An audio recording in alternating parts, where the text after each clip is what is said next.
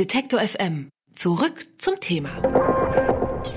Immer weniger Menschen fliehen über das Mittelmeer nach Europa. Auch 2018 ist die Zahl im Vergleich zum Vorjahr zurückgegangen. Doch dabei sterben anteilig immer mehr Menschen im Mittelmeer, vor allem auf der Route von Libyen nach Italien. Wie kann das sein? Das frage ich Axel Steyer von der privaten Seenotrettung Mission Lifeline. Die NGO war mit einem eigenen Rettungsschiff im Mittelmeer im Einsatz. Hallo, Herr Steyer. Ja, guten Tag. Woran liegt es denn, dass im Verhältnis mehr Leute im Mittelmeer sterben, obwohl sich eigentlich weniger Menschen auf den Weg machen?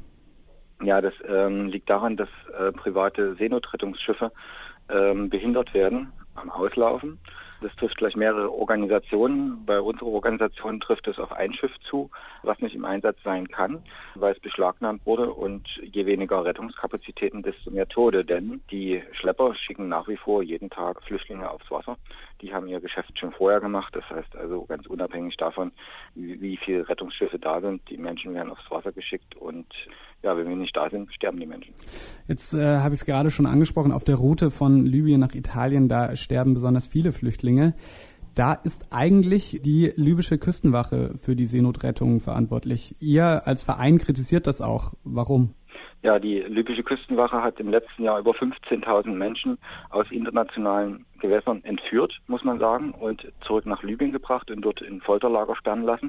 Wir kritisieren das ganz scharf, weil Libyen ein äh, Bürgerkriegsland ist und äh, nach allen geltenden Konventionen und Rechtsverordnungen ist Zurückschaffen von Flüchtlingen auf ein Gebiet, von dem sie geflohen sind, untersagt und genau dagegen verstößt die libysche Küstenwache. Sie haben das ja gerade schon angesprochen, Sie dürfen in einigen Ländern nicht mehr auslaufen bzw. anlanden. Dazu gehören Italien und Malta. Außerdem steht der Kapitän ihres Schiffes, Klaus-Peter Reisch, seit Mitte letzten Jahres in Malta vor Gericht.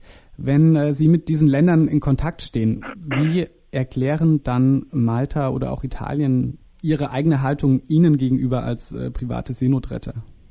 Na, die begründen das so, dass sie von den Flüchtlingen quasi wie erschlagen würden und das Ganze nicht leisten könnten, die Menschen aufzunehmen. Das ist natürlich völlig absurd. Europa ist riesig. Die Möglichkeiten, dass die Menschen weiterreisen, ist das Problem. Ne? Also dass dies nicht erlaubt ist. Ähm, nach Dublin 3 Verordnung ist es praktisch so, dass die Länder, die an der Grenze sind, dann zuständig sind für das Asylverfahren. Das widerspricht auch ein bisschen dem eigentlichen Recht, dass Flüchtlinge sich das aussuchen können, äh, wo sie Asyl beantragen.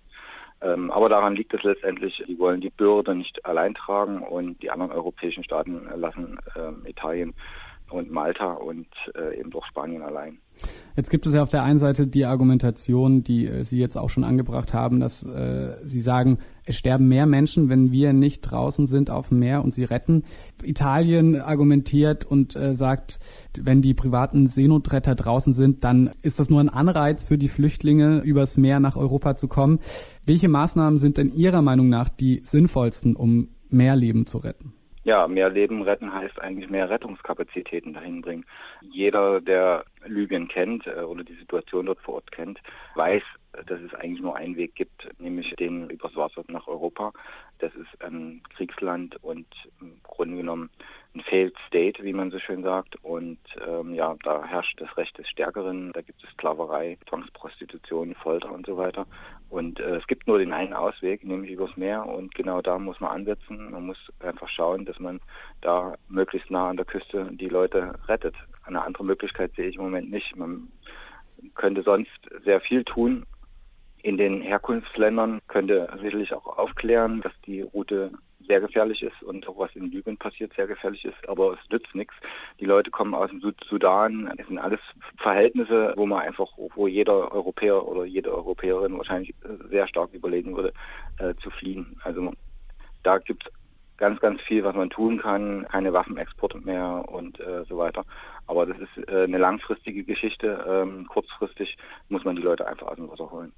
Immer weniger Menschen wagen die gefährliche Überfahrt übers Mittelmeer. Gleichzeitig sterben aber im Verhältnis mehr Geflüchtete. Woran das liegt und was man dagegen tun kann, habe ich mit Axel Steyer von der NGO Mission Lifeline besprochen. Vielen Dank für das Gespräch. Ich danke.